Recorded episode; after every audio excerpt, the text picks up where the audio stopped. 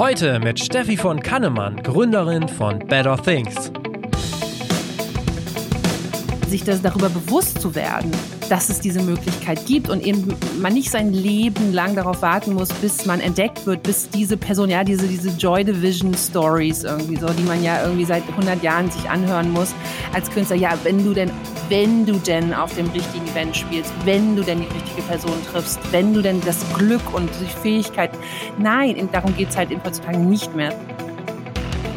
Herzlich willkommen beim Redfield Podcast mit Alexander Schröder. Ich freue mich heute, Steffi von Kannemann im Redfeed Podcast begrüßen zu dürfen. Der Redfeed Podcast wird ja in Partnerschaft mit Ticketmaster realisiert und das deutsche Büro sitzt in Berlin. Und ebenfalls, äh, ebenfalls dort gründete Steffi zusammen mit einer Partnerin Nordic by Nature, was in den letzten zehn Jahren zu einer PR- und Eventagentur geworden ist und gerade als Better Things umfirmiert wurde. Und über diesen Schritt und ihre Begeisterung für Skandinavien, da spreche ich heute mit ihr. Aber erstmal, hallo Steffi. Hello. Ja, ich, ich freue mich sehr. Dich. Ja, ich freue mich sehr, hier zu sein. Jetzt habe ich da reinge, reingebrabbelt, ne? alles, alles gut. ähm, das sind so die, die Dinge, äh, die es mit sich bringt, wenn man einen remoten Podcast aufnehmen muss. Ist ja auch heutzutage so. Ähm, bevor wir aber über Better Things sprechen, äh, sag doch mal was zu deinem Background. Da kommt kein Gast dran vorbei. Wenn ich das richtig äh, gesehen habe, hast du in Rostock Politik und Soziologie studiert. Ja, das hast du von meinem LinkedIn, ne? Ja, selbstverständlich. Das Internet vergisst nicht. Ähm, ja. Aber, aber was mich mehr interessiert, wie bist du denn aktiver Teil der Musikszene, also gerade auch in Berlin geworden? Denn ich habe gesehen, du ähm, bist angefangen, hast Hardcore-Shows organisiert und Trash-Pop aufgelegt. Okay, wo du die Info hast, weiß ich jetzt nicht, aber äh, die ist auf jeden Fall richtig. Also äh, an die, äh, an die Musik. Selbstverständlich. an die Musik gekommen bin ich. Ähm, ja, es hat, ich war schon immer super Musik interessiert, bin in, einem, in einer mittleren Stadt groß geworden, ins IOZ gegangen und fand das immer mega geil, auf Konzerte zu gehen. Ähm, habe dann aber Politik, äh, Wissenschaften und Soziologie studiert ähm, und bin dann nach Berlin gekommen und habe da angefangen, im APABITS zu arbeiten, im antifaschistischen Pressearchiv. Und wir haben da äh, gegen, ähm, also wir haben da quasi Initiativen gestartet, unter anderem Turn It Down äh, war damals so eine Konzertinitiative gegen rechts. Und so bin ich halt in, in die Musik gekommen quasi. Äh, das war aber natürlich alles sehr nischig, ähm, habe dann im Archiv der Jugendkulturen gearbeitet da ging es dann eher um Jugendkultur und Musikkultur an sich, weniger um die praktische, um den praktischen Bereich und bin dann sowieso nach Italien gezogen, nach Barcelona gezogen, habe in Barcelona dann in einem Label gearbeitet. Äh, Cinnamon hieß das, das gibt's auch nicht mehr. Es ist alles verschluckt worden äh, von der von diesem Wirtschafts, äh, wie hieß das da, die die die, die äh, 2009 den Wirtschaftscrash. So, ja. Hm. Und ähm, habe da, genau, habe da quasi mitgearbeitet in der PR, aber auch im Eventbereich und bin dann zurückgegangen 2009 nach Berlin und ähm, habe mir gedacht, was mache ich jetzt? Ähm, und habe da zusammen mit äh, mit Nina, meiner schwedischen damals Freundin, äh, Nordic by Nature gegründet. Hm, okay. Genau. Äh, jetzt hast, jetzt hast, du das alles so in, im Schnelldurchlauf ähm, erzählt, aber ich finde, das klingt also sehr abgefahren und sehr, sehr spannend. Also äh, ich stelle mir das gerade vor, wie jemand, der dann ja auch politisch sehr, sehr interessiert ist, auch das dann studiert hat, äh, macht Hardcore-Shows, ist auf einmal in Italien, in Barcelona und dieses Label ist ja, glaube ich, dann auch ein Elektro-Label gewesen, also so musikalisch dann ja auch was ganz anderes. Also wie kommt man da so hin? Ist das einfach so diese natürliche Offenheit dann, die du hast oder also stolperst du dann da so rein? Naja, ich glaube, ich war schon so ein bisschen abgegessen auch von diesem Berlin-Ding und von diesem in Deutschland leben. Und ich wollte einfach irgendwie was anderes. Ich, äh, mir war das alles hier zu, ja, zu deutsch halt, ne? Wenn man Mitte mhm. 20 ist und fand da, ja gut, Barcelona ist jetzt auch nicht der, der wahnsinnigste, strangeste Ort, wo man hingeht. Ähm, aber, aber es war schon ganz geil, einfach mal woanders zu leben und ähm, habe da dann natürlich neue Leute kennengelernt und dadurch, dass ich dann bei Cinnamon gearbeitet habe, ähm, habe ich, äh, bin ich auch viel mehr in diesen Pop-Bereich gekommen. Es war ja auch gleichzeitig eine Distribution Company. Ähm, die haben dann auch so geile Sachen wie Sufjan Stevens gemacht und äh, früher hätte ich mir sowas nie angehört und dann ähm, ja kann man da rein und hat dann auf einmal irgendwie zu Popmusik getanzt im Rasmatas und ähm, und und das hatte alles nicht mehr sehr viel mit äh, radikaler Politik zu tun, bestimmt nicht, aber es war auch ganz angenehm einfach mal nicht mehr nur frustriert zu sein über die Realität, sondern sich auch einfach mal über Musik zu freuen. Aber es ist natürlich schon so und auch mit dem, was ich heute immer noch mache, dass ich bin schon ein sehr politischer Mensch und äh, alles, was ich tue, ist auf jeden Fall auch politisch. Ähm, und äh, es ist halt nicht mehr so vordergründig und auch nicht mehr so radikal wahrscheinlich, aber es ist immer noch ein großer Teil von dem, äh, der, von der Person, die ich bin. Ähm, genau, und dann jetzt hier in Berlin, äh, das ich klar, es es ist einfach, es macht einfach Spaß, im Pop-Bereich zu arbeiten und, und da vielleicht auch noch so eine nischige Nummer draus zu machen, ähm, als, als nur im Underground äh, mhm. Events zu veranstalten. Und diese, gerade die Popmusik oder die skandinavische äh, Popmusik, die hast du dann auch wirklich in Spanien erst so für dich entdeckt dann, ne? Ja, genau. Ich habe ähm, dort äh, mit einer guten Freundin abgehangen und wir waren halt total gelangweilt von dieser Live-Szene in, in Barcelona. Barcelona ist eine super Stadt, aber die Live-Szene ist wirklich grottig.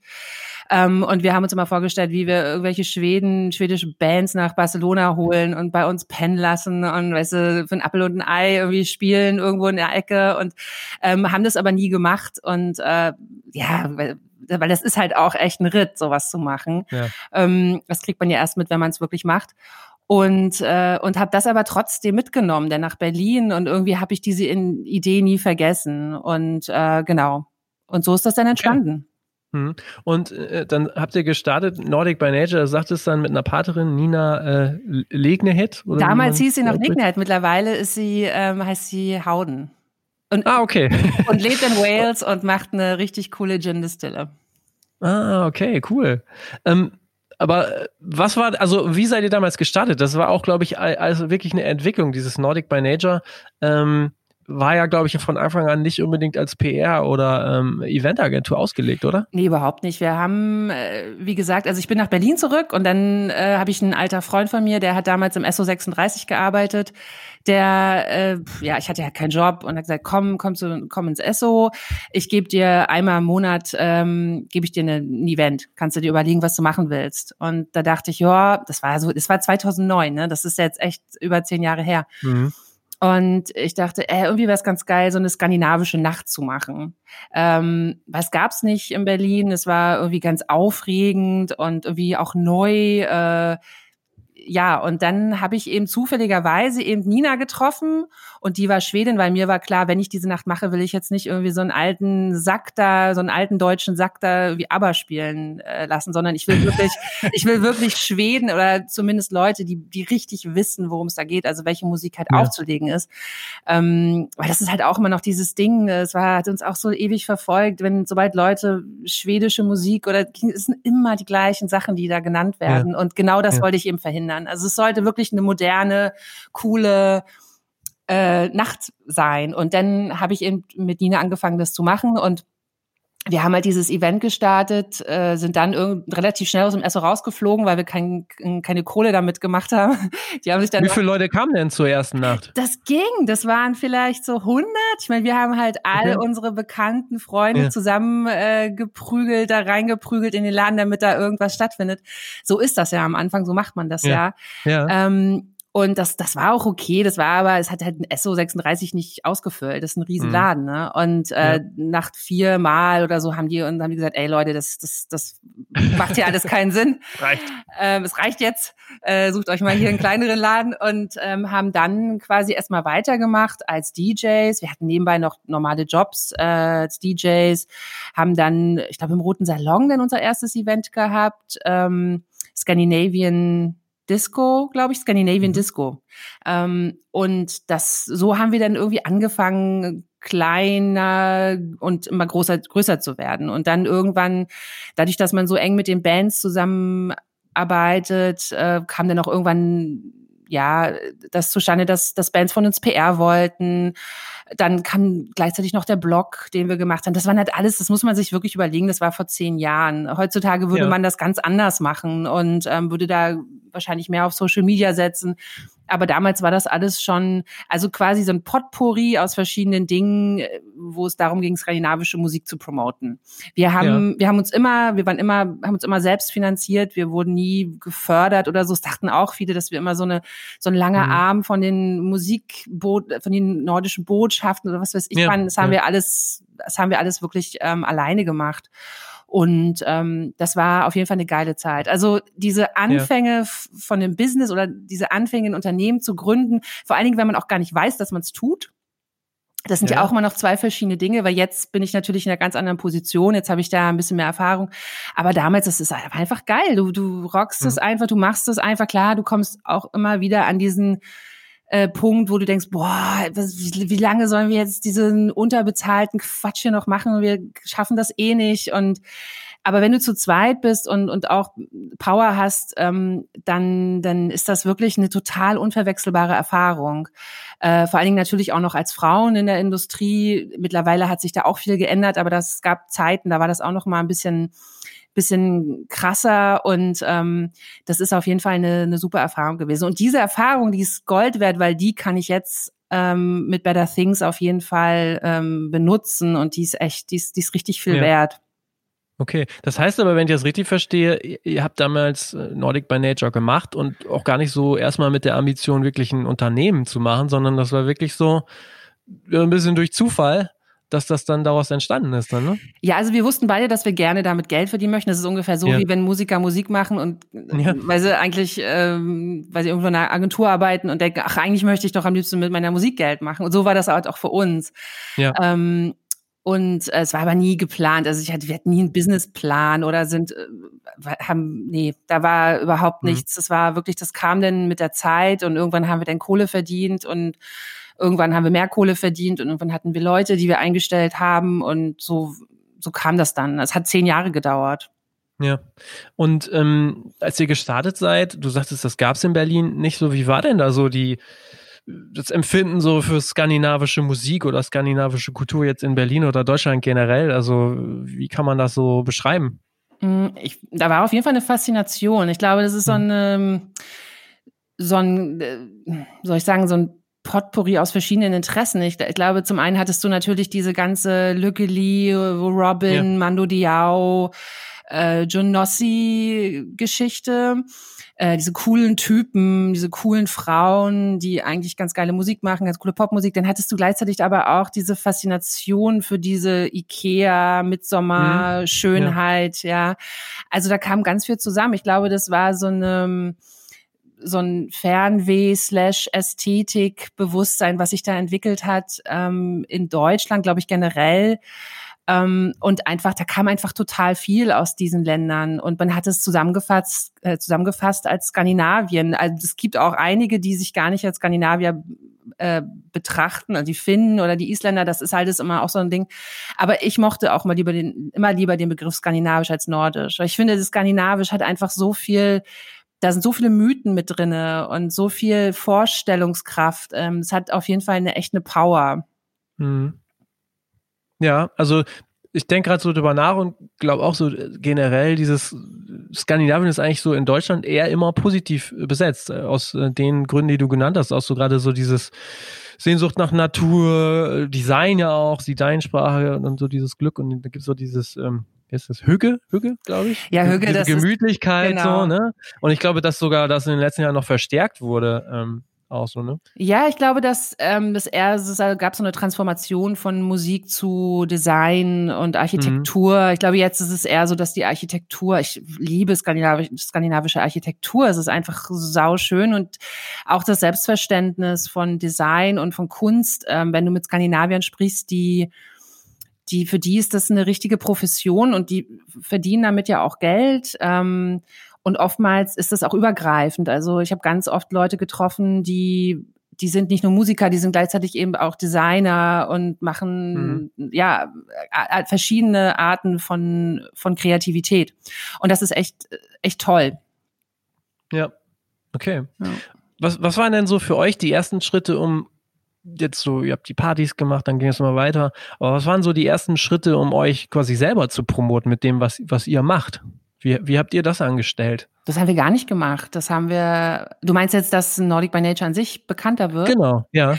Hm, ich glaube, das war einfach wirklich durch das, was wir gemacht haben, wurden die Leute immer mehr aufmerksam. Und wir haben natürlich die Events, die wir gemacht haben, gepromotet. Ähm, und dadurch kam der Name halt. Wir haben das Midsummer Festival sieben Jahre gemacht. Ne, darüber mhm. kennen uns ganz, ganz viele. Ähm, ah, ihr, ah, ihr seid das, okay. Mhm also wir selber haben keine Promotion für uns gemacht. Also ich habe niemals an eine Zeitung geschrieben, hey, schreib mal über uns oder sowas. Mhm. Okay.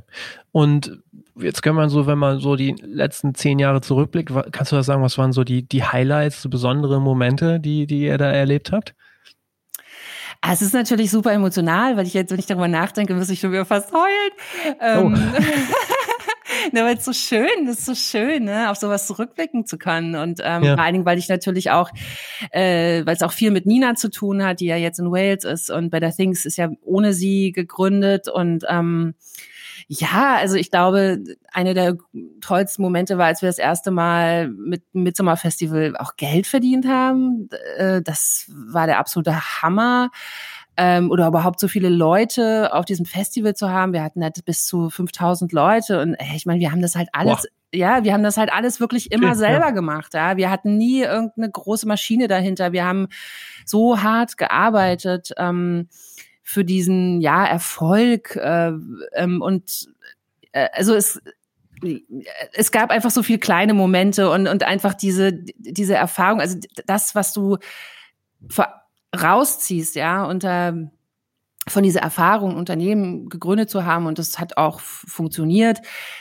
Das ist einfach so toll ähm, und ich bin so stolz auch drauf, ja, irgendwie. Das ist wirklich was, worauf ich wirklich auch stolz bin und ähm, was natürlich einen auch als Mensch ähm, ausmacht und natürlich auch formt ne? und einem mhm. auch ein gewisses Selbstbewusstsein gibt. Ähm, weil wenn ich mir vorstelle, wie ich damals war, wie ich damals in Meetings gegangen bin oder mit Leuten gesprochen habe und wie ich heute mit Leuten rede, ist es natürlich eine ganz andere Geschichte. Klar, man ist zehn Jahre älter, das hat das hat natürlich auch was ähm, einen Einfluss, aber es ist schon so, dass einem viele Dinge mh, hm, bewusster sind und man auch, ich sag auch sehr gerne Nein, absolut, ähm, mhm. fällt mir auch mhm. überhaupt nicht schwer und einfach auch was weiterzugeben. Das ist jetzt so ein bisschen, darin sehe ich mich jetzt, weil da, ich bin ja auch nicht mehr die allerjüngste, aber ähm, mein Team ist halt sehr jung und und das macht total Spaß, den ähm, Tipps auf den Weg zu geben und eben von unseren verschiedenen Perspektiven das zusammenzupacken und eben zu, voneinander zu lernen.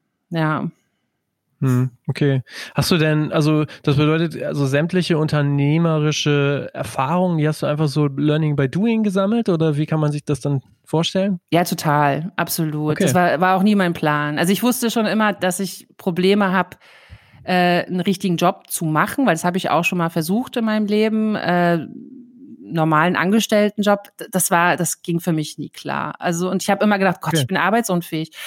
Und und ähm, aber ich habe festgestellt, das liegt einfach daran, ich glaube, es gibt Personen auf dieser Welt, Menschen auf dieser Welt, die haben nicht unbedingt ein Problem damit zu arbeiten, sondern die haben eher, die sind so ähm, unternehmerisch oder auch kreativ oder auch ähm, gestaltend, dass es eher ja, dass man eher seine Power damit verbringen sollte, eben das auch zu tun und weniger sich damit auseinandersetzen sollte, das Richtige für andere Menschen zu tun. Und das ist das, was mir halt, ich gestalte halt total gerne und ähm, was war nochmal die Frage? Äh, äh, also ob du die, die, die unternehmerischen Erfahrungen äh, oder ähm, Fähigkeiten einfach dann gelernt hast. Learning ja, by doing. Learning by doing. Also es war mhm. nie, es war nie geplant. Nee. Hm, okay, aber ähm, das wäre jetzt so die nächste Frage, weil viele äh, sich ja dann auch die Frage stellen, wenn sie, wenn sie gründen, alleine gründen mit mehreren. Du hattest, sagtest eine Partnerin Nina, habt ihr euch dann auch quasi so ergänzt? Also wart ihr dann auch schon unterschiedlich in dem, wie ihr so ähm, ja eure Schwerpunkte gesetzt habt? Absolut. Also ich kann auch total empfehlen, wenn man jemanden gefunden hat, mit dem man gründen möchte. Das muss nicht unbedingt die beste Freundin sein. Das kann einfach jemand sein, mit dem es, mit dem es einfach passt. Ähm, und dann kann ich echt empfehlen, das zu zweit zu machen, weil weil einfach du wirst so oft an den Punkt kommen, äh, vor allen Dingen, wenn du jung bist, vor allen Dingen, wenn du das erste Mal gründest, dass du das Gefühl hast, du kannst nicht mehr, du schaffst das nicht mehr. Äh, keiner will dich, keiner interessiert sich dafür, was du tust. Ähm, ja.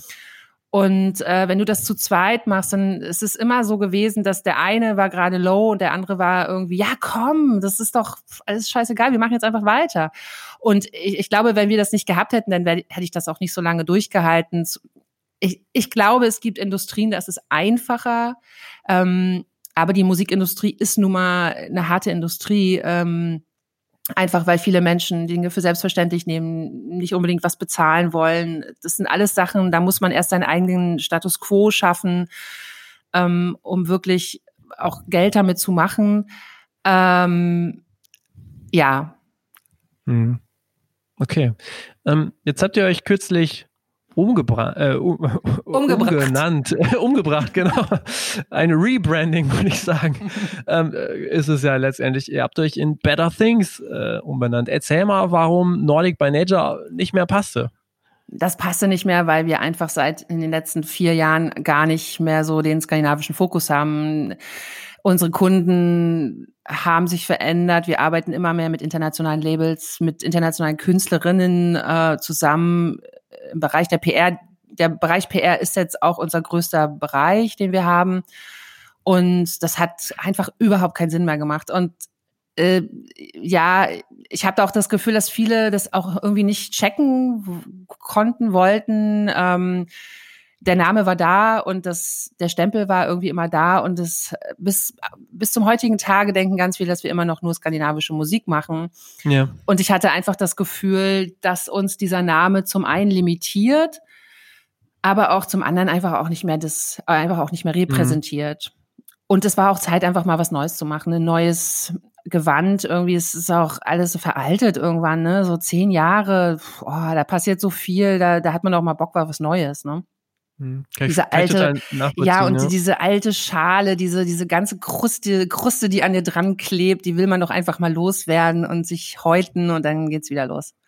Wo man mal zumindest äh, dann auf der anderen Seite sehen muss, Nordic by Nature, wie du ja auch schon sagst, ähm, gut, ihr, ihr macht nicht mehr dieses komplett dieses skandinavische Ding, aber es hat ja schon auch ein sehr starkes Branding und sehr starken Fokus. Ne? Also als Brand, wenn man es denn weitergemacht hätte, hätte, war es ja schon einfach eine starke Marke dann, oder? Ja, hätte man verkaufen können, weiß ich nicht, hätte man alles machen können, habe ich, hatte ich keinen Bock drauf. Ich, ähm, hm. nö, ich, äh, das ist, das waren jetzt, ja, das bleibt in Erinnerung. ja, ja. ja. Und ähm, du sagst, äh, PR ist so der größte Teil, den ihr macht, aber es ist nicht nur PR. Also welche Tätigkeitsbereiche, in welchen Tätigkeitsbereichen seid ihr jetzt, äh, was macht ihr jetzt so? Mhm.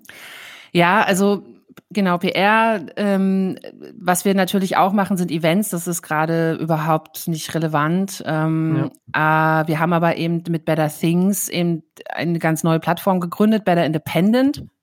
Mhm. Ähm, und mit Better Independent wollen wir quasi eine Art Knowledge Hub gründen für, für Künstlerinnen ähm, im Bereich Online. Also wir bieten zum einen machen wir einen Podcast jede Woche, in dem yeah. wir verschiedene, ja genau. und du hast mich inspiriert dazu.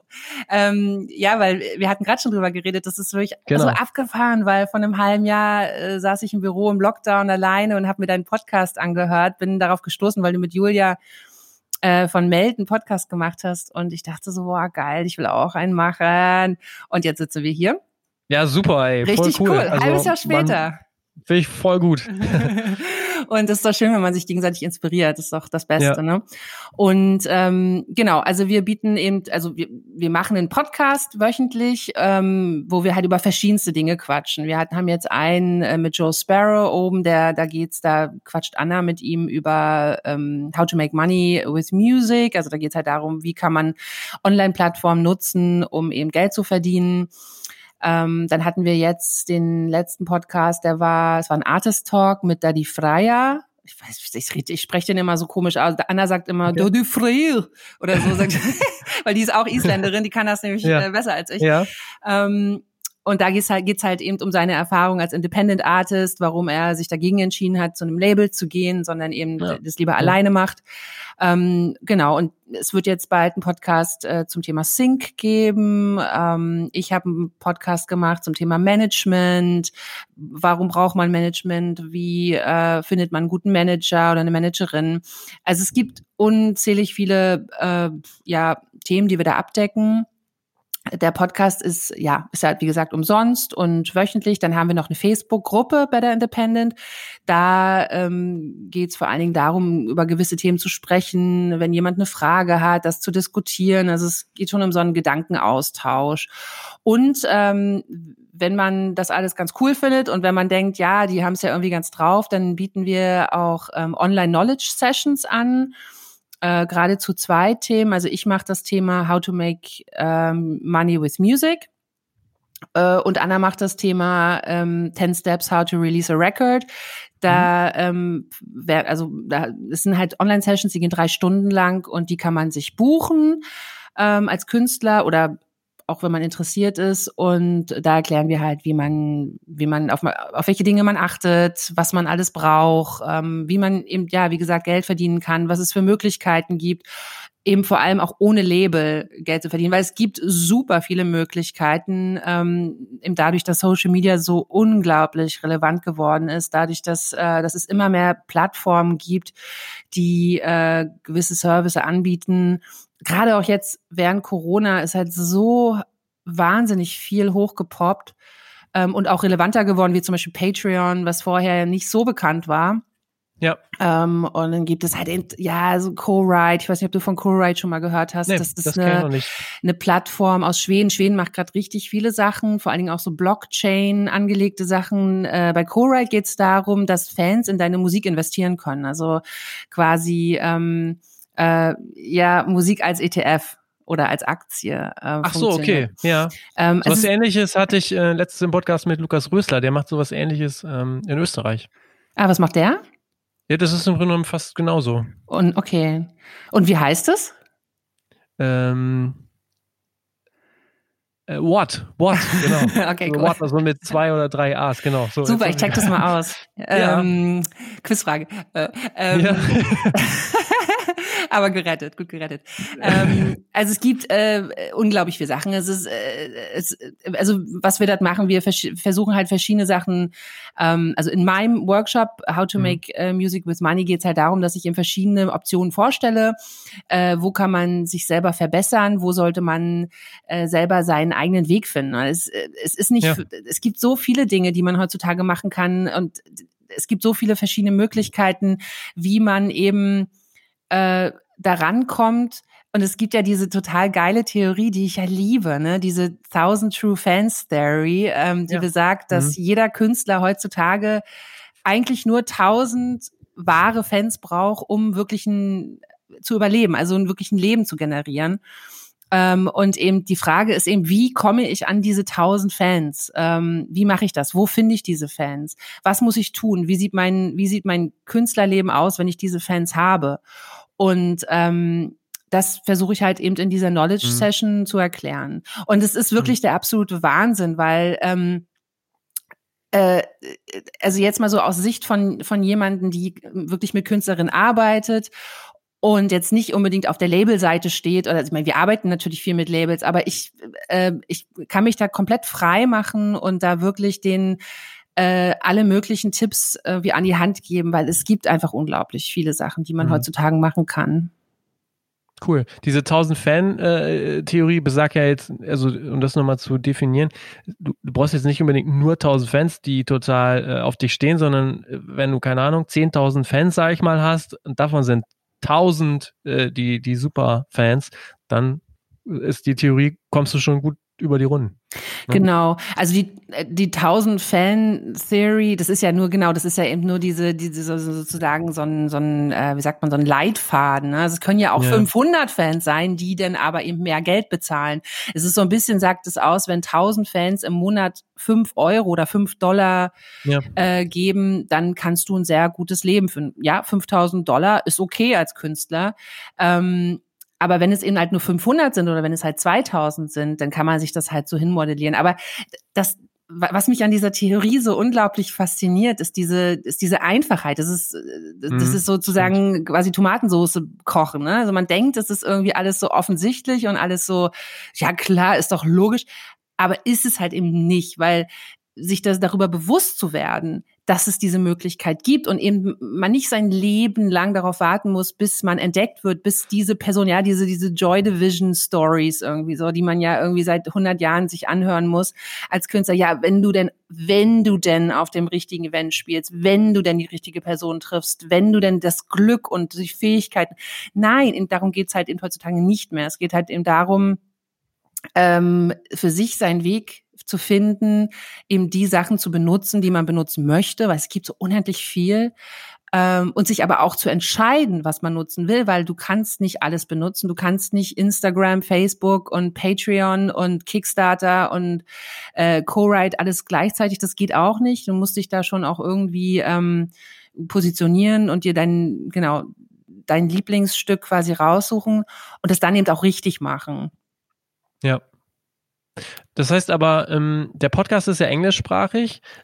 An wen richtet sich denn so euer Angebot dann? Also habt ihr da schon bestimmte Künstlerinnen, Künstler vor Augen? Mm, nö, eigentlich alle. Also ich ja, glaube, okay. dass man gar nicht unbedingt an einem bestimmten Punkt in seinem Leben sein muss. Ähm, das geht um Leute, die gerne Künstler sein möchten, die überhaupt keine Ahnung davon haben, wie das aussieht. Es geht um Leute, mhm. die, die auch, auch auf Labels sind, die kurz davor stehen von, weißt du, so dieser da die Freier Podcast, da geht's ja wirklich um, um diese Frage, was, was war sein äh, Beweggrund, eben nicht zu diesen Labels zu gehen? Ne? Also der hat so unglaublich viele Angebote gehabt. Natürlich, der hat ja diesen, diesen, ich weiß nicht, kennst du den, kennst du der die Freier? Nee, das hat mir jetzt gerade nichts. Das mehr. ist dieser Isländer, der beim Eurovision Song Contest diesen Tanz, weißt du, diesen, diesen Tanz gemacht hat. Ah, und okay, okay. Ja, ja der, der ist ja. huge, ne? Der ist Shazam okay. und so. Der ist, wir machen da auch seine PR und ähm, der ist bei AWOL und der, der ist huge, der Typ. Das ist ein richtiger viraler ja. Künstler. Und ähm, der hat damals, bevor er eben dieses Video gedreht hat, hat er ja überlegt, okay, gebe ich jetzt 4000 Euro für das Video aus ähm, oder lasse ich's? Und er hat es dann gemacht und ähm, und das hat dem eben das, also der, der geht wirklich gerade viral. Das ist der absolute Wahnsinn. Das sind Zahlen, ja. die kann man sich echt nicht vorstellen. Und ähm, es ist, es, ich finde es auch wirklich wichtig, dass eben diese Künstlerinnen eben darüber auch sprechen, dass man denen eben genau diese Plattform gibt, weil das sind alles Sachen, die entstehen jetzt natürlich auch erst, ne, mit dieser ganzen mhm. Online-Geschichte. Früher hast du diese Geschichten nicht gehört. Du hattest die Labelseiten meistens, du hattest äh, Interviews, gescriptete Interviews, ja, das ist heutzutage ist so viel Freiheit und das ist eben ähm, das Problem unserer Zeit. Wir haben unglaublich viele Optionen, aber wir müssen uns eben für irgendwas entscheiden. Ne? Siehst du denn jetzt auch, also mir fällt es verstärkt auf in den letzten Monaten oder über so einen Zeitraum vielleicht von einem Jahr, dass es immer mehr auch Angebote gibt für Beratung, also Musik, Consulting, Beratung und so weiter? Ja, total, aber es ist, glaube ich, ein internationales, generelles Phänomen. Also so dieser Bereich äh, Knowledge online ist, ist ja gerade total boomt, mega. Ähm, Bereich Musik habe ich jetzt noch nicht so. Ja, es, es kommt gibt, langsam, habe ich das es Gefühl. Es kommt, ne? ja, ja. Es gibt total viele YouTube-Sachen, die du dir angucken kannst. Ähm, aber auch hier ähm, hatten wir vorhin auch schon mal bequatscht wegen Podcast in Deutschland. Ich habe hier auch das Gefühl, dass das eher auf dem amerikanischen Markt stattfindet mhm. als ähm, als auf dem deutschen Markt zum Beispiel. Ja. Ja, aber gleichzeitig, also das kannst du besser beurteilen, habe ich das Gefühl, dass die Leute, die was machen, also dass die auch ganz gut zu tun haben. Also dass der Bedarf an Informationen ist, glaube ich, und auch Beratung ist, glaube ich, definitiv auch da hier, ne? Absolut. Ja, ja, klar. Ich meine, wenn man sich überlegt, wie viele Musikerinnen es auf der Welt gibt, ja klar. Also, ne? Mhm. Und dann, okay. und, und dann eben, wir sitzen ja hier in Deutschland. Deutschland ist ein unglaublich umkämpfter Ort. So, mhm. äh, es ist der drittgrößte Musikmarkt der Welt, ähm, der größte in Europa.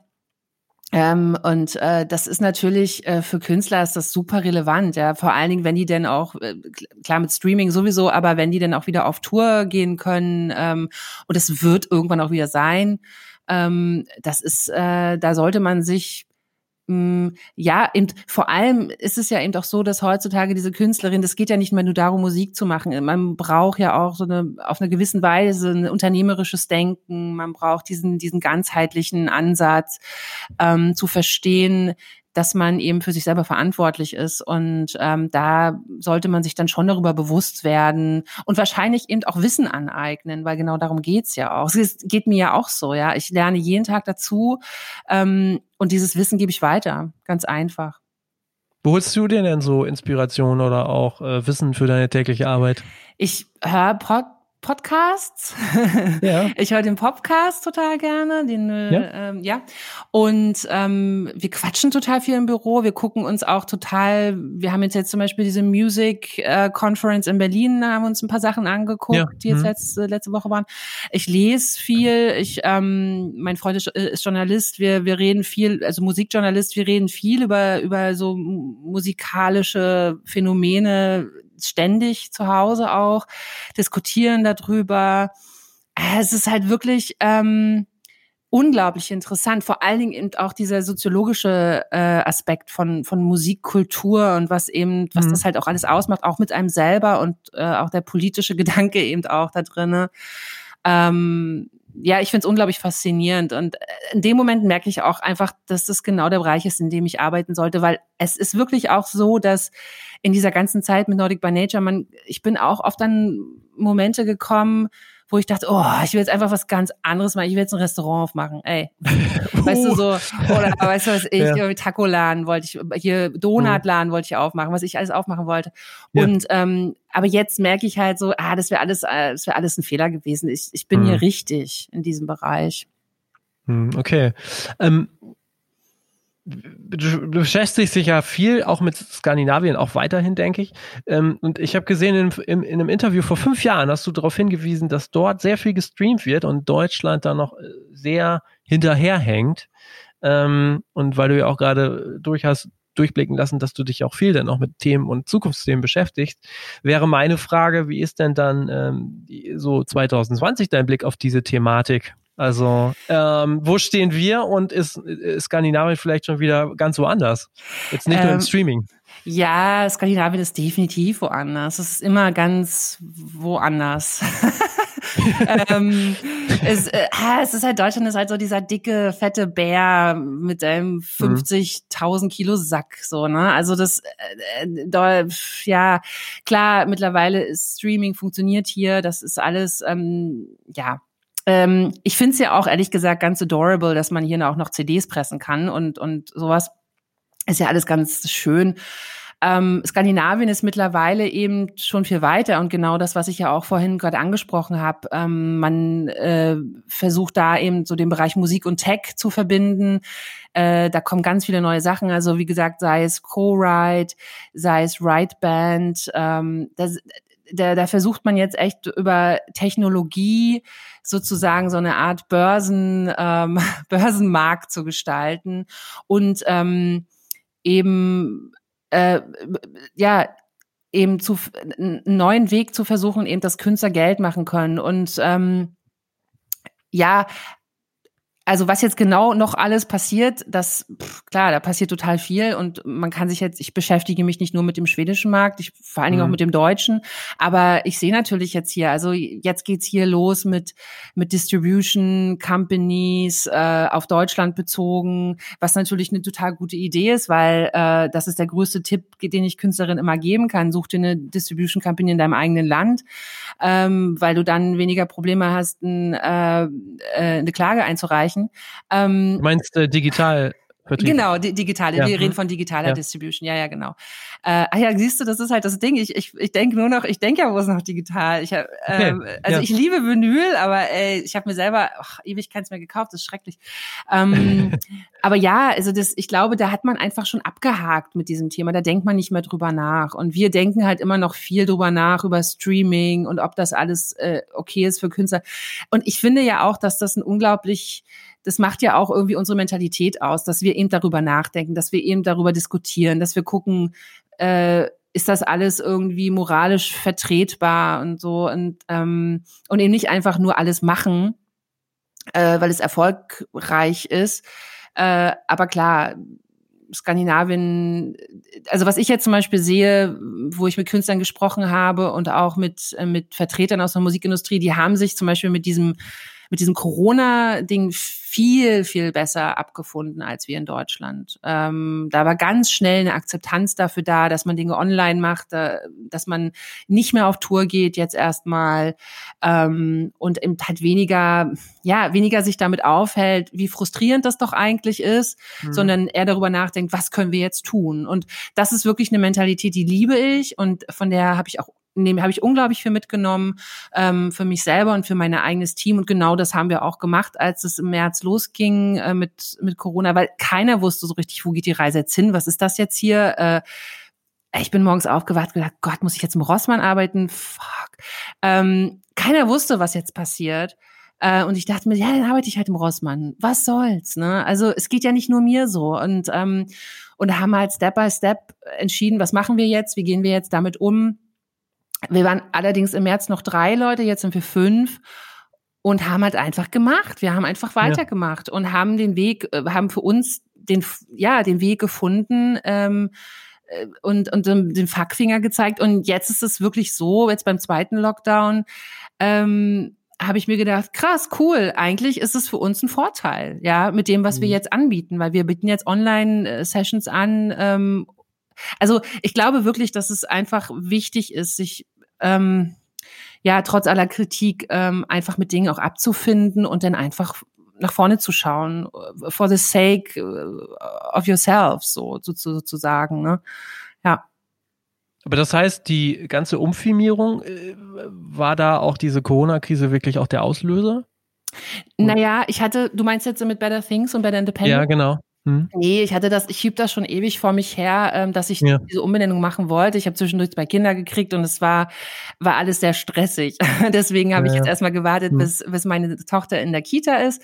Und ähm, weil es natürlich extrem, es ist, ich habe weiter gearbeitet immer in der Zeit, aber es ist natürlich so nerven- und arbeitsaufreibend, ähm, zumal wir so klein sind, also eine kleine Firma.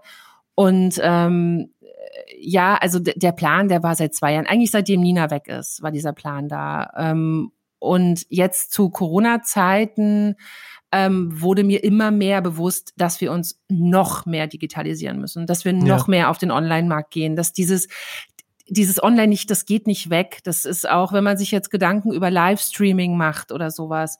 Ähm, also wie wie kann ich ein Konzert, ne, so das, klar, irgendwann werden die Bands wieder auf Tour gehen können, klar, so. Aber dieses, dieser, dieser digitale Streaming-Bereich, der wird noch größer werden, der ist unglaublich relevant und der gibt total viel Möglichkeiten. Also, wann hatte ich denn, also ich stelle mir vor, ich wachs irgendwie einen kleinen Dorf irgendwo, weiß ich, hier Lüneburger Heide auf und, äh, und würde gerne mal Billie Eilish live sehen. Ja, klar, ich sehe die ja. erstmal nicht live, aber ich sehe sie, ich kann sie live sehen und, ähm, und kann zumindest einen kleinen Geschmack davon bekommen, wie das aussehen könnte, ja, sie live zu sehen. Und, und ähm, es ist, es gibt unglaublich viele Möglichkeiten, ähm, es bietet unglaublich viele Möglichkeiten, ähm, sich zu zeigen, auch jetzt in Bezug auf Showcases für Journalisten. Ich meine, wie schwierig ist es, äh, wir leben in Berlin, wie schwierig ist es, einen Journalisten zu, zu, zu einem Konzert zu kriegen, ja? Und, ja. Ähm, und da mal zu überlegen, was kann man da mit Livestreaming machen, äh, wenn ein Journalist einfach die Möglichkeit bekommt, 15 Minuten von einem neuen Künstler sich anzugucken, anstatt ihn überhaupt nicht zu sehen, ja. Ähm, also da gibt's unglaublich viele Sachen. Und ähm, und das eher als nebeneinander zu begreifen, als das eine ersetzt das andere, weil das wird nicht passieren, weil ja, ich meine, mhm. gerade, klar, gerade haben wir keine Möglichkeit, ähm, das auf ein richtiges Konzert zu gehen, aber wenn das wieder geht, dann äh, bin ich die Erste auf jeden Fall. okay. Ähm, dieses sich zu zeigen, das war ich nochmal ein ganz gutes Thema, denn ähm, gerade wenn man auch Wissensvermittlung betreibt, das schließt so ein bisschen an eine Frage an, die ich vorhin schon gestellt habe, so dieses, wie promotet ihr euch selber? Auch jetzt nochmal mit Better Things. Also wenn man Leuten quasi äh, Wissen Wissen vermitteln möchte, muss man ja auch eine gewisse Referenz auch vorweisen, sage ich mal. Man muss sich ja in gewisser Form präsentieren. Siehst du denn da nicht schon auch dann, auch im Laufe der letzten Jahre, so diesen Wandel, dass quasi auch bei mir ist das ja eigentlich auch so, dass wir als die Leute hinterm Schreibtisch sich viel mehr in den Vordergrund stellen müssen auch. Total, absolut. Also wenn man, wenn man wirklich, ja, durch, durch Social Media ist es halt einfach super wichtig geworden. Die Leute wollen einfach deine, deine Fresse sehen. ähm, es ist, es, ja, es ist einfach ähm, viel einfacher, sich zu identifizieren, ja, sich ähm, zu sehen, wer da spricht. Ähm, und ich glaube aber auch, dass wir das äh, nutzen sollten. Also für die, die Bock drauf haben. Total viele haben Bock auf dieses hinter den Kulissen und das ist auch total cool. Ähm, aber wir jetzt zum Beispiel bei Better Independent, Anna und ich, wir haben total Bock darauf, unser Gesicht zu zeigen und ähm, und äh, zu reden und rauszugehen. Ähm, und ich glaube auch, dass das, dass das auf jeden Fall sehr sinnvoll ist, zumal Social Media genauso funktioniert. Und ähm, ja, äh, und Self-Promotion, ja, das ist halt Self-Promotion. Auch hier, äh, ich gehe nicht zu einem Medium und sage, schreib über mich. Ähm, ich, wir machen halt das, was wir machen und schicken unser Newsletter raus und machen unser Social Media und ich pack Sachen bei LinkedIn rein und manchmal bei Facebook, wenn ich Bock hab äh, und bei Instagram, äh, wo bei Instagram nicht so wirklich, ähm, ich ziemlich faul geworden. Ähm, und äh, aber ja, also ich, ich glaube, das muss ich jetzt auch erstmal ein bisschen aufbauen. Äh, mhm. Es ist natürlich jetzt spannend, darüber zu reden, was meine Vision ist und äh, wo es, wo die Reise hingehen soll. Aber ich will mich jetzt erstmal darauf konzentrieren, äh, das erstmal gut zu machen und da äh, ein schönes Produkt zu entwickeln. Ähm, und dann kommt alles andere auch schon irgendwie von allein, mhm. glaube ich. Ja. Ist es denn schon so, du, du sagst ja, ja, wir haben eigentlich schon Bock drauf, uns so ein bisschen in Vordergrund zu stellen für, also für die Sache. Äh, war das trotzdem schwer, sich, sich das so anzugewöhnen oder diese Rolle neu zu definieren? Was meinst du jetzt? Also sich selber dann auch so zu promoten, ne? Also dass man die Firma mhm. durch sich selbst promotet. Ich meine, letztendlich, der Podcast, den ihr macht, das ist ja auch nichts anderes. Mhm, genau. Da stellt man sich ähm, auch hin. Hm, ich äh, nö, mir fällt das nicht schwer. Äh, ja, mhm. manchmal denke ich mir, oh, jetzt muss ich irgendwie so ein Video von mir drehen. Aber ich glaube, man muss es einfach machen. Ich glaube, man ja. muss irgendwie einfach das loswerden, dieses, die, diesen, dieses, auch diese, schon wieder diese Kruste abzuschütteln oder zu denken, ich bin jetzt zu alt dafür oder so. Nein, man ist nicht zu alt, man ist überhaupt, warum denn so? Für wen denn? Ähm, ich ich glaube, wenn man Bock drauf hat, sollte man das machen. Wenn man keinen Bock drauf hat, soll man damit, soll man das auch nicht machen, weil das bringt nichts. Ja, ähm, ja. Wir haben Leute bei uns im Team, die haben da keinen Bock drauf. Die würden, die würden lieber, äh, keine Ahnung, äh, was ich was machen, aber die, die würden niemals, also zum Beispiel Simone, meine, meine Mitgründerin, die fühlt sich pudelwohl im, im, im Bereich PR, die fühlt sich pudelwohl mit den Kunden zu quatschen, PR zu machen, aber die für die wäre das überhaupt nichts, sich jetzt da im Podcast zu setzen oder so. Ähm, und ich finde das total wichtig, dass man genau das auch respektiert und auch selber das auch denn nicht macht so. Aber wenn man da Bock drauf hat, ähm, und es ist immer ganz cool, jemanden im Team zu haben, der da Bock drauf hat, äh, dann sollte man das auf jeden Fall tun. Ähm, ja. Also wenn ich jetzt so mich vergleiche mit Anna, Anna hat da noch mehr Bock drauf, die ist dann noch mehr zu sehen, die ist dann noch mehr am Labern und ähm, ich bin in so eine Mittelgeschichte irgendwie so, würde ich mhm. sagen. Was ist denn gerade so für euch euer wichtigster Kanal? Mm, ich würde sagen Instagram definitiv. Ja. Also mit den äh, mit Better Things und Better Independent auf jeden Fall. Also da wir haben quasi auch die ganze ähm, das ganze CI darauf ausgelegt, dass das funktioniert über Instagram und über ja über Instagram vor allem. Wir haben auch die Kanäle getrennt. Also Better Independent ist ein ganz anderer Kanal als Better Things, weil es einfach komplett andere Sachen bedient. Ähm, ich hab, stehe total auf LinkedIn seit kurzem. Ich habe hatte hab den das Profil schon 100 Jahre. Ich habe nie was gemacht. Ich habe mir so, äh, wie wenn ich da jetzt raufgehe, dann denkt doch irgendwie Nina, ich suche mir einen Job oder so. Und ich, weißt du so, ich dachte immer, sobald man da raufgeht, ja. ist man auf Jobsuche ja. oder so. Ähm, und das habe ich jetzt mir mal angeguckt und finde das total geil, weil man irgendwie da alle Leute aus der Industrie trifft und sich auch überhaupt nicht zu blöd ist, über seinen Job zu reden und auch nicht das Gefühl hat, dass man jetzt irgendwie nervt und so. Äh, schon wieder bei seinen, wenn man über den Job redet. Ähm, ich finde LinkedIn richtig cool. Ja. Ähm, Facebook, ja, wir haben halt eben diese Facebook-Gruppe bei mit Better Independent. Ich finde, Facebook hat gute Tools. Ähm, pff, ansonsten finde ich es jetzt irgendwie auch nicht mehr so aufregend. Ne, ist so ein bisschen die, die Zeit ist so ein bisschen over. Ähm, ich überlege gerade, Newsletter. Ich bin totaler Newsletter-Fan. Ja. Mhm. Äh, ganz, ganz großer Newsletter-Fan. Ist auch etwas, was ich ähm, mein, also was ich meinen Künstlern auch immer rate, machen Newsletter. Das ist einfach, das ist so unglaublich für wert, wirkliche Kontakte zu haben, die du direkt in, wo du direkt vor die Tür, wo du deine Info direkt vor die Tür legen kannst. Absolut. Ähm, ja. Und du kannst diesen Newsletter so gestalten, wie du es machen möchtest. Du kannst jeden Inhalt da reinpacken. Ähm, du kannst ihn so oft rausschicken, wie du möchtest. Ähm, und ich liebe Newsletter. Also es ist wirklich äh, ein unglaublich tolles äh, Tool. Ähm, Sprachrohr, ja, so, das würde ich jetzt mal sagen, sind so unsere, ja, unsere Sachen, genau. Mhm. Okay. Ja. Ähm, Du hast eben das immer ganz kurz gesagt, mich würde es trotzdem mal interessieren, was ist denn so deine die Vision auch so für die nächsten zwei, drei Jahre? Also wo sollst du hingehen? Also wie stellst du dir das vor? Also was, was, was wenn wir uns so in zwei, drei Jahren nochmal so treffen, hoffentlich dann in Berlin, wann, wann sagst du, ey, geil, wir haben jetzt das und das geschafft?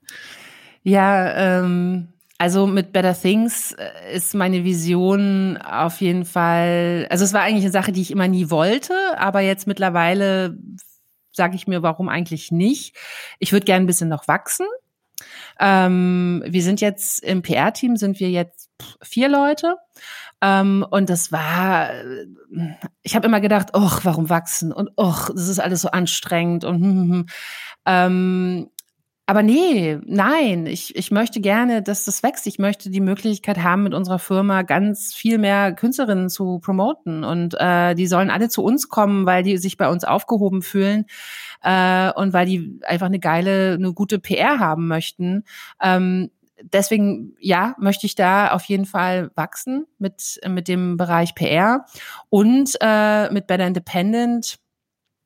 Was ist da mein Ziel? Also ich also ich glaube, mein Ziel ist es, dass wir schon so eine, dass wir genau dieses Knowledge Hub äh, erreichen, was wir möchten. So eine, ja, sozusagen ähm, so ein Sammelbecken für Künstlerinnen, dass sie das Gefühl haben, sie sind bei uns aufgehoben und sich eben genau dieses Wissen aneignen, sich inspiriert fühlen empowered fühlen und ähm, wird sozusagen so eine Art Sprachrohr werden und auch international bekannt werden mit, ähm, mit Better Independent, weil das ist, Better Independent ist wirklich ein Herzensprojekt, so, also man sagt dieses Wort immer so, la la la, aber ich, es ist wirklich ein Herzensprojekt, weil ich habe bin nicht auf die Idee gekommen, das zu machen, weil ich jetzt mega viel Kohle verdienen will, sondern es war wirklich, ähm, es ist mir wirklich ein Anliegen, das zu tun, weil, weil weil ich schon das Gefühl habe, dass viele Künstlerinnen auf der Welt einfach lost sind und eigentlich überhaupt nicht wissen, wo sie anfangen sollen und denken, oh, ich würde gerne mein Album promoten. Ich habe keine Ahnung, wie ich das machen soll, weil ich kann mir eine Agentur nicht leisten.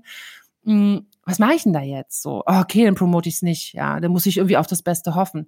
Nee, muss man eben nicht. Man kann sein Album selber promoten. Das geht alles. Man muss eben nur wissen, wie. Ähm, wie äh, wie bringe ich ein Album raus? Ja, wie äh, wie mache ich mein, mein Office-Management? Wie benutze ich überhaupt Mailchimp? Ja, solche Sachen. Und mh, mm, es ist jetzt, also es ist kein Charity-Gedanke, der da mitschwingt. Es ist wirklich der Gedanke, dass ich wirklich dieses Wissen an die Frau und an den Mann bringen möchte und, ähm, und das jetzt so meine Aufgabe ist. So, mhm. die habe ich mir jetzt okay. so ges gestellt. Mhm. Ja. Du hast es eben, da würde ich nochmal gern äh, einhaken. Du hattest vorhin gesagt, äh, du wolltest erst gar nicht so richtig wachsen. Was war da so der Grund? Ähm, ich fand das immer anstrengend und, äh, und nervig, weil ich eigentlich nie den un ich hatte nie dieses Bedürfnis, äh, ich meine, ich bin sehr antikapitalistisch eingestellt, sagen wir es so. Und es war wirklich immer eine, eine Vorstellung, war immer so, ach, Unternehmerin sein und la la la. Und ähm, ich glaube, dass man hat immer halt dieses vorgefertigte Bild in seinem Leben gehabt, ja, ähm, weil man ja auch irgendwie geprägt ist von äh, von Strukturen und von Wirtschaft und und wie funktioniert Geld und wie funktioniert Geld machen. Äh, aber ich sehe das mittlerweile wirklich ein bisschen anders, weil das, was ich tue, mache ich nicht, weil ich Geld verdienen will. Also klar, ich bin natürlich leben und, und ein schönes Leben haben, aber ich tue das, ich bin an den Punkt gekommen, wo ich das mache, weil es mir wirklich Spaß macht und, und weil ich gerne in einem Team arbeite und auch wirklich den Sinn der Sache wirklich sehe und vor allen Dingen auch gute PR zu machen und äh, respektvoll mit den Künstlerinnen umzugehen und mit den Labels und wirklich eine freundliche Art und Weise zu haben, weil äh, jetzt zehn Jahre in der Musikindustrie. Ich finde, es ist eine total coole Industrie. Ich finde, dass, dass man sich, dass wir uns alle irgendwie ganz gut verstehen. Aber ich treffe auch immer wieder auf Dinge, die mich wirklich nerven und auf Art und Weisen, die mich nerven und auf Unfreundlichkeit ähm, und Ignoranz. Und das möchte ich nicht. Und ich, äh, ich mit Better Things wollen wir einfach irgendwie, ja, einfach eine freundliche, tolle Atmosphäre gestalten in dieser Industrie. Ähm, Genau. Und äh, das ist, darum will ich jetzt wachsen. Äh, also ich werde jetzt nicht mhm. mega krass wachsen, aber das ist halt, du fragst mich, was ich in zwei Jahren, wo ich uns ja. sehe und äh, vielleicht, ja, vielleicht ein bisschen größer. So, das wäre mhm, ganz okay. schön. Cool, ja. Gibt es sonst auch Themen, die, die dich wirklich auch gerade so bewegen? Äh, jetzt gerade bewegen. Darü darüber ähm, hinaus? Ja, also ich bin total froh, dass, äh, dass dieser wahnsinnige Typ endlich abgewählt wurde äh, am Wochenende. Ähm, das ist auf jeden Fall für mich ein Meilenstein. Also ich sehe das als Wendepunkt mhm. ähm, an, äh, auch jetzt mit allem, was wir natürlich dieses Jahr auch ähm, haben mit Corona und so. Es ist für mich so, ich sehe das jetzt irgendwie als symbolträchtigen Wendepunkt. Äh, jetzt geht's los, jetzt geht alles wieder, alles wieder besser. Ja. Ähm, nö, also eigentlich geht's, weiß ich nicht, hab jetzt, hast du irgendwas, was dich, was dich beschäftigt? Willst du reden? Nee, nee aktuell nicht. ich mache hier weiter fleißig Podcast. Das beschäftigt mich tatsächlich äh, viel. Und ähm, Nee, aber ich dachte, ähm, das war jetzt auch nochmal ein ganz gutes Schlusswort von diesem, mit dem es, geht wieder voran, es geht weiter, finde ich eigentlich auch eine gute Einstellung. Und ich finde es äh, total spannend zu sehen, wie du, wie ihr eigentlich so mit diesem Better Things, mit dem Rebranding, mit dem ganzen Inhalt, ja eigentlich dann auch relativ gestärkt, glaube ich, oder zumindest positiv und, und positiv denken aus, aus dieser ganzen, aus diesem ganzen Jahr rausgehen werdet. Und das finde ich eigentlich schön. Also das finde ich schön zu hören. Genau. Ja, ähm, das, ja, eigentlich schon. Ähm, ich weiß aber auch, ich, das ist halt auch so ein Ding, wir arbeiten halt im Bereich PR ne, und Online und Streaming und natürlich sind wir auch von dieser Corona-Geschichte nicht, nicht betroffen. Ja? Also klar, indirekt natürlich schon, aber direkt eben nicht. Und ich habe viele Kolleginnen und Kollegen in der Industrie, die sind davon wirklich betroffen und die haben seit März keinen Job mehr. Und ähm, also das und, und zu den Leuten zu sagen, ey, komm ja mal Kopf hoch und jetzt hör mal auf mit dem Geheule, das ist natürlich eine ganz andere Geschichte, ja, aber äh, es, ähm, ich habe jetzt zum Beispiel auch äh, einen Podcast mit Julia gemacht, mit der du auch äh, einen ja, Podcast ja. mal gemacht hast von von Meld und äh, Lollapalooza und die hat halt zum Beispiel jetzt in dieser Zeit, ähm, ich meine, ja, die hat seit März kein Booking äh, mehr gemacht, aber die hat eben in dieser Zeit eine neue Agentur gegründet Stimmt, ähm, ja. und und das ist schon, das ist toll, ja, also ja, eben ich glaube, es bringt nichts, wenn alle in der Ecke sitzen und heulen und über die Situation heulen. Und ich verstehe das, dass es vielen wirklich schlecht geht, aber es geht auch wieder es wird auch wieder bessere Zeiten geben. Und ähm, auf diese Zeiten muss man sich vorbereiten. Und das ist ganz wichtig. Also, weil sonst wird man auch in diesen besseren Zeiten äh, blöd dastehen. Ne? Also, mhm. was soll das? Wir können uns ja nicht den Strick nehmen. Wir müssen ja auch irgendwie nach vorne schauen und, ja. und irgendwie positiv bleiben. Total. Ja. Ja. Okay. Dann bedanke ich mich ganz herzlich bei dir. Ja. Und wer auch immer äh, Bedarf hat an PR, an viel Wissen, findet bei euch sicherlich genug und kann sich sicherlich gerne dann ähm, melden bei euch, nehme ich an. Ähm, Na klar. Genau, dann wünsche ich euch und äh, dir vor allen Dingen noch eine schöne Zeit. Dankeschön. Ja, das wünsche ich dir auch. Also es hat, war, auf, war auf jeden Fall total toll. Ja, mach's gut. Tschüss. Tschüss. Wer sich für den Podcast interessiert, über den wir da gerade gesprochen haben, der findet ihn unter Better Independent überall da, wo es Podcasts gibt. Und im Gespräch eben haben wir auch über Julia gesprochen. Das ist Julia Gutsend, die bei Good Life Artists arbeitet und damit auch für das Melt Festival bucht. Die war in Folge 38 zu Gast hier im Redfeed Podcast und hat auch ein sehr cooles Interview gegeben. Hört gerne mal rein. Reinhören könnt ihr auch in der nächsten Woche wieder ab Sonntag 9 Uhr, wenn die neue Folge online geht. Ich habe in der Zwischenzeit mit dem Digitalexperten und Online-Business-Developer Karl Nowak gesprochen, der in den vergangenen Jahren für Universal Music gearbeitet hat, mit Carsten Ehlich, dem Gründer von den Merch Cowboys und Hannes Schürz von Ink Music aus Wien Das ist sehr cool geworden alles. Äh, wie gesagt, bleibt gerne weiter dran. Außerdem denkt an Ticketmaster, unseren Partner hier im Redfeed Podcast, wenn es um Ticketing und Tickets geht. Ansonsten wünsche ich euch noch ein paar schöne Tage. Bleibt gesund, bleibt hoffentlich weiter positiv gestimmt und macht's gut. Ciao.